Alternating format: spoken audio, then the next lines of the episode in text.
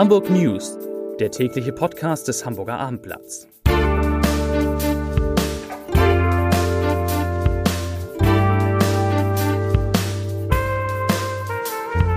Hallo, moin moin und herzlich willkommen. Mein Name ist Matthias Iken und ich verrate Ihnen, wieso es neue Bewegung beim Elbtower geben könnte, weshalb nun Bürogebäude für Flüchtlinge entmietet werden und warum die Gebühren der Stadt steigen.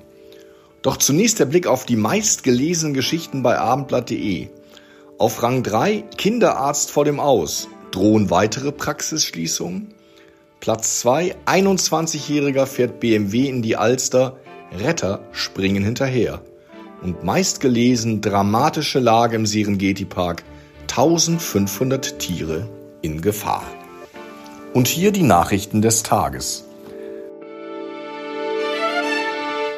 Die wichtigsten Einheiten des Handels- und Immobilienkonzerns Signa um den österreichischen Investor René Benko streben ein Insolvenzverfahren an. Die Signa Prime Selection AG habe am Donnerstag ein Sanierungsverfahren in Eigenverwaltung beim Handelsgericht Wien beantragt, teilte das Unternehmen mit. Diesen Schritt werde die Signa Development Selection AG am Freitag folgen.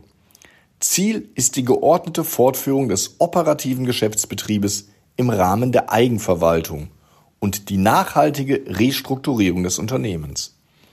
Auch die Flüggerhöfe, ein Ensemble am Rödingsmarkt aus dem Benkoreich, hat am Donnerstag Insolvenz angemeldet. Durch die Insolvenz der Signal Prima, so erwarten Experten, könnte nun Bewegung in die Zukunft des Elbtowers kommen.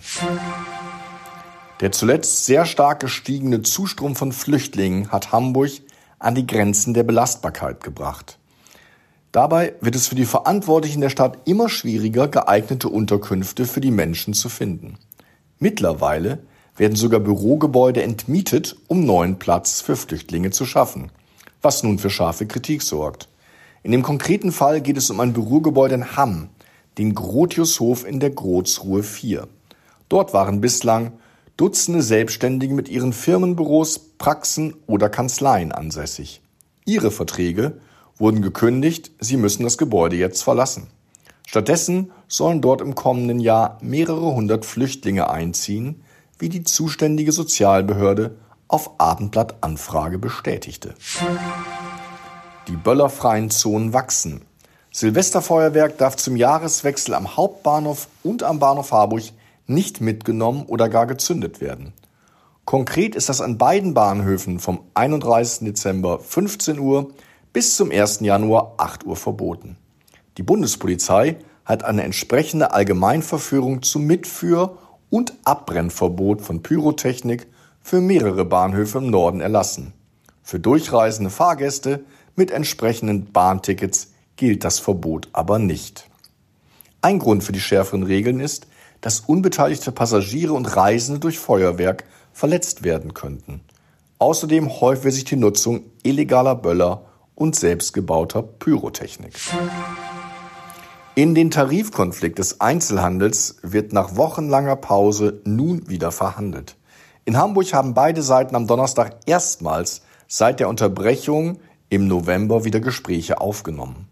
Ein Abschluss in dem Tarifgebiet könnte als Blaupause für die anderen 13 Bezirke dienen, in denen Verhandlungen noch ausstehen. Der Handelsverband Deutschland HDE sieht die Runde am Donnerstag als letzte Möglichkeit für eine Einigung noch in diesem Jahr. Kurz vor den Weihnachtstagen hatte Verdi mit einem bundesweiten Warnstreik versucht, Druck auf die Arbeitgeberseite auszuüben. Alles wird teurer.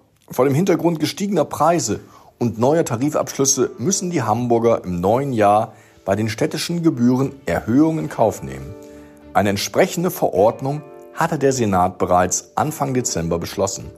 Demnach muss beispielsweise für die Reinigung öffentlicher Wege, die Hausmüllentsorgung oder die Sielnutzung mehr bezahlt werden. Auch Trinkwasser wird im kommenden Jahr in Hamburg teurer. Im Schnitt liegen die Gebührenanpassungen für städtische Leistungen zwischen 3 und 10 Prozent.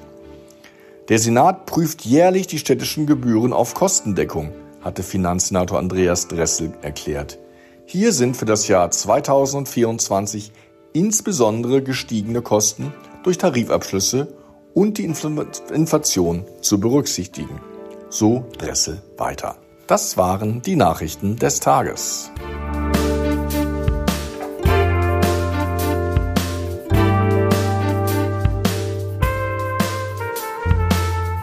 Weitere Podcasts vom Hamburger Abendblatt finden Sie auf abendblatt.de slash podcast.